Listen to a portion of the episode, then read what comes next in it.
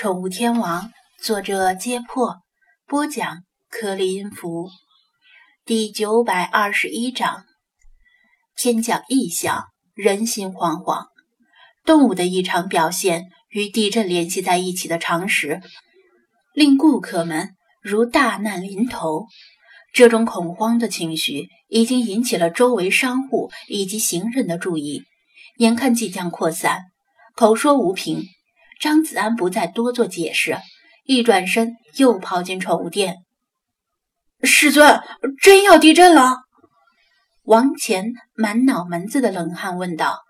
他手里握着手机，显然也想给家人打电话，警告他们地震即将到来。地毛震呢？张子安一挥手，去外面跟顾客们解释，理由随便编。充分发挥你们的脑残才智。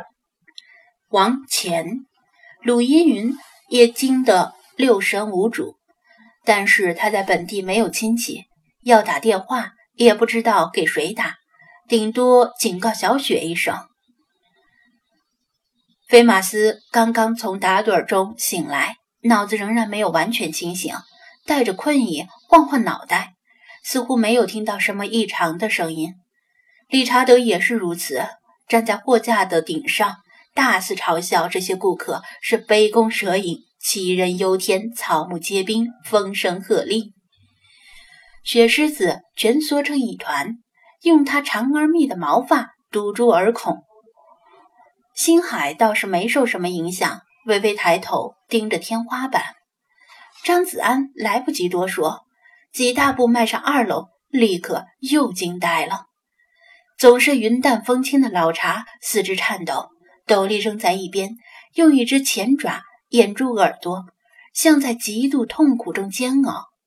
菲娜的状态也差不多，她风度尽失的侧躺在地，用两只前爪一左一右将长长的耳朵拉下来盖住耳孔，在地上来回翻滚。查老爷子，菲娜，你们。张子安弯下腰，想把他们扶起来，就听吊篮藤椅一声吱呀，之前不小心睡着了的派被外面的喧闹声惊醒，茫然地坐起来，眨着又圆又大的眼睛，盯着倒在地上的老查和菲娜，搞不清现在是什么状况。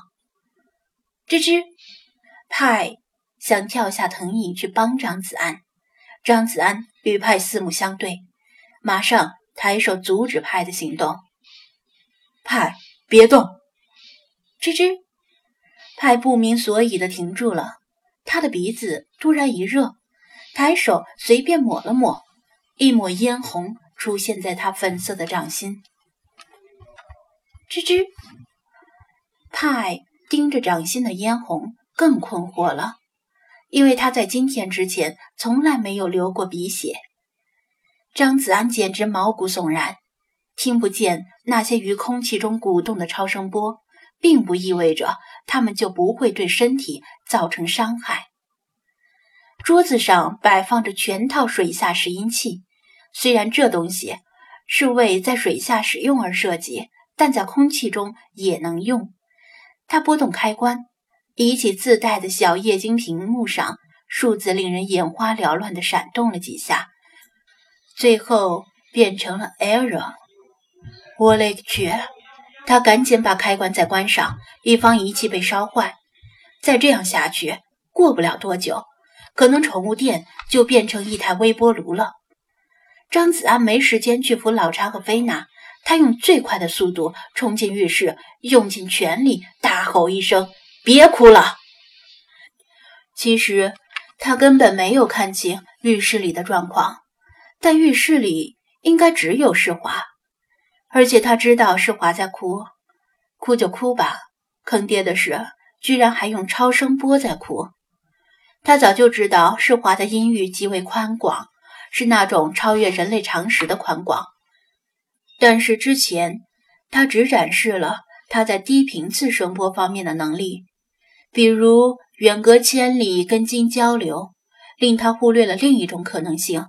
就是他在高频声波方面的潜在能力。事实证明，他错了。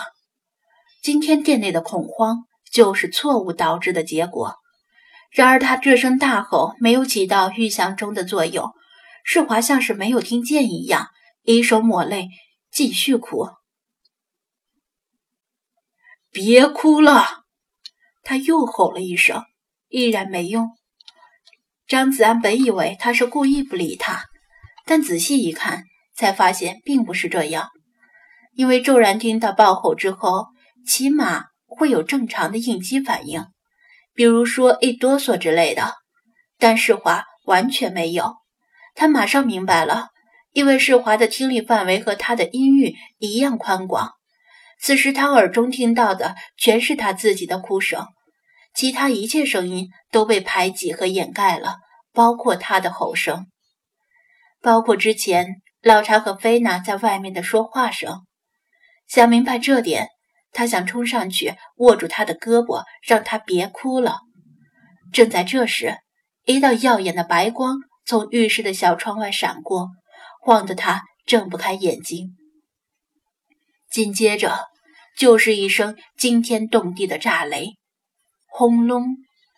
今年春天的第一道雷声终于响了。从昨天早上开始就一直是阴天，天气预报说会有雨。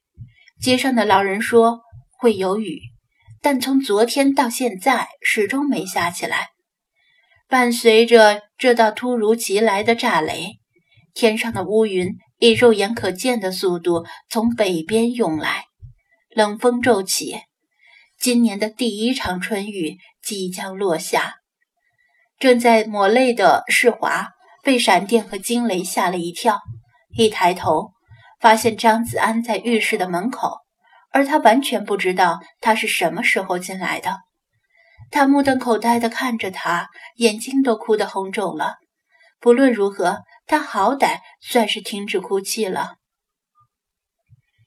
张子安用手一指，再次警告道：“不许哭。”然后他探头往外面一看，菲娜和老查。似乎已经解除了痛苦，正在挣扎着站起来，但是脸色依然很难看。这效果实在是立竿见影，这边刚停止哭泣，那边的痛苦就消除了。他又跑到窗边，隔着皲裂的玻璃往外看去，涌到街头的顾客们也被这道惊雷和闪电所震撼，纷纷抬头望着天空，都知道。马上要下雨了，王乾被派来安抚顾客。他绞尽脑汁也想不出什么好办法。此时他灵机一动，喊道：“打雷时别用手机，小心被天打五雷轰。”顾客们又是一阵骚动。王乾并非胡言乱语，很多人都知道。打雷时最好不要在露天处使用手机打电话，因为很可能把雷电引下来。